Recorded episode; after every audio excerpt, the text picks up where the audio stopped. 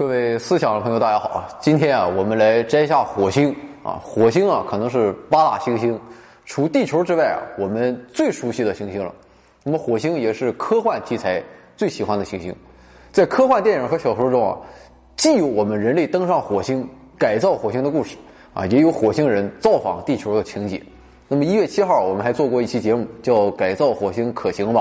那么那在那期节目中，我们也对火星做了一些介绍啊，大家也可以先看看那期。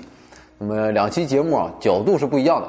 不过在那期中涉及到的火星知识啊，今天我们就不赘述了。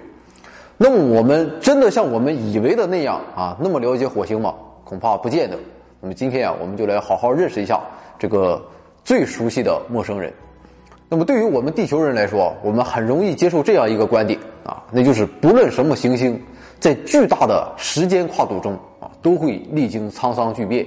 比如我们的地球啊，比如说四十亿年前，那就是几亿年前，大陆的形态和现在还是完全不一样的。但是与这些朝三暮四的行星不同的是，火星世界它很看重天长地久。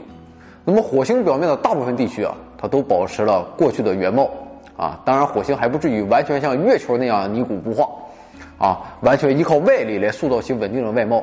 火星啊。是可以爆发自己的小宇宙的。那么火星的地表就充分说明了这一点。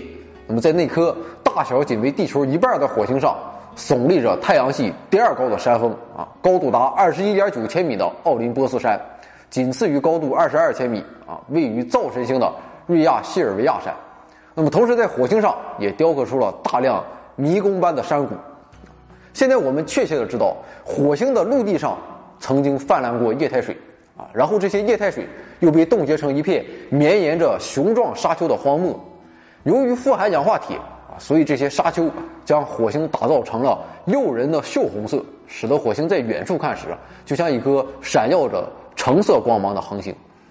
不过，火星地表的沙漠与我们地球上的不同。我们，地球上的沙漠基本上都是沙子，但是火星地表多的是尘埃啊，微小、光滑而又富含铁质的粉尘。那么这些尘埃和粉尘像青烟一样漂浮在火星的空中，使得火星的空气也呈现了铁锈的颜色。那么在火星上，它也有大气，主要成分是二氧化碳。但是火星大气啊，它极其稀薄啊，这使得火星的大气压基本让人难以察觉，和真空差不多，仅为地球大气压的一百分之一。虽然空气稀薄，但是火星上的风啊，绝对不是善茬。那么威力如何？看过《火星救援》的朋友应该印象是十分深刻的。其实《火星救援》中的风暴在火星上还算不得什么，在火星生存你必须身经百战才可以。那么大部分时候，火星上的风暴会一连肆虐好几天，个别时候啊，整个星球它都会嗨起来，那么风暴会增强为全球性的大沙尘暴啊！看来全球一体化这一点，火星做的要比地球好得多。那么这样的沙尘暴会一连几个月，将整个火星给团团笼笼罩啊，直到饱含尘土的空气它不堪重负了，才会逐渐平息。火星外表的另一大特征是，这哥们儿啊，他戴着一个白白的帽子那么这个它是一个冰帽，不过不是水冰，而是二氧化碳形成的干冰。那么这个冰帽会随着季节性的天气变化周期，在火星锈红色的表面上有规律的进行收缩。火星两极之间的陆地啊。大致上分成了大小不等的两部分。那么在南半球集中着多数古老的、饱受陨石轰炸的高地，而在北半球啊，则是年代比较近、位置比较低的平原地区。南北方的极度不平衡，也使得火星南极到赤道的距离啊，比北极远了六公里多，也给我们造成了这样一种假象啊，那就是火星整体看起来仿佛歪向了一边。不过，上面我们说到的火星最高峰奥林波斯山，它是位于火星赤道的北方。那么，雄伟的奥林波斯山，它形成于火星历史的早期。那么，当时火星内聚集的残热以熔岩喷发的形式外溢，那么喷出的熔岩形成了十几座飓风和几十座稍小的高山。那么，从那以后，陨石又多次袭击了火星的山峰，将山峰侧面打造的坑坑洼洼。在奥林波斯山的东边。就存在着火星地表曾存在过液态水的有力证据。那么这里有一些古老的断层，在地面上扯开了长达数千公里的裂口，开凿出了名叫水手谷的大峡谷群。而这些峡谷的成因啊，并不是什么板块运动，而是水。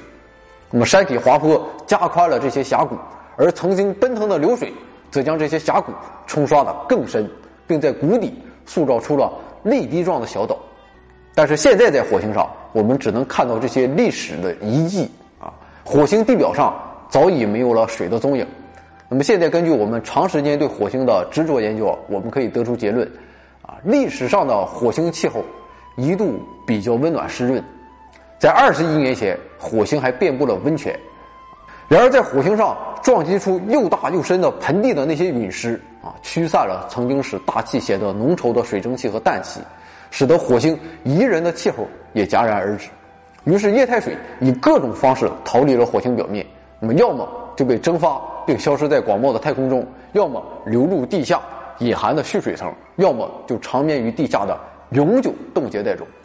那么现在通过一些先驱探测器，我们可以确定的说，目前的火星上不存在生命。那么在漫长的火星历史中，生命有没有存在过呢？啊，虽然现在还没有确切的证据表明火星上存在过生命，但是火星上存在过生命的可能性极大。啊，这话可不是我说的，而是很多科学家的共识。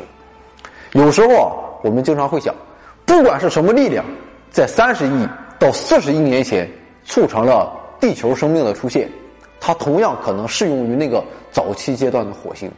即便太阳系真的只有地球产生了生命，那也不要紧，我们还是可以设想，至少有一粒太古细菌被封装在了某颗陨石之内，进入类似孢子一样的假死状态，或者干脆像水熊虫一样。啊，它活得好好的，离开了地球，并抵达了火星。那么，在太阳系四十多亿年的时间跨度中，完全有可能发生这样的事情，啊，而且说不定啊，还发生了很多次。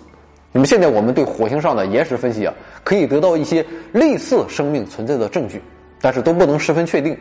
比如说，我们在火星的岩石中，发现了磁铁矿微粒。那么，现在人类还没有见过哪个非生命过程。可以制造出这种纯磁铁矿晶体，在地球上，它可以由 Mv 一这个菌种的水生菌产生。虽然这不是火星存在生命的直接证据，但是我觉得这也足够说明一些问题。有时候我们可能会纳闷为什么长久以来我们都对火星上存在生命的可能性情有独钟？为什么我们不去猜测其他行星呢？那么这主要是因为啊，火星和地球的相似性，火星拥有和地球一样坚固的地表。而且像地球一样昼夜分明，一个火星日也和地球差不多，只比地球长半个小时左右。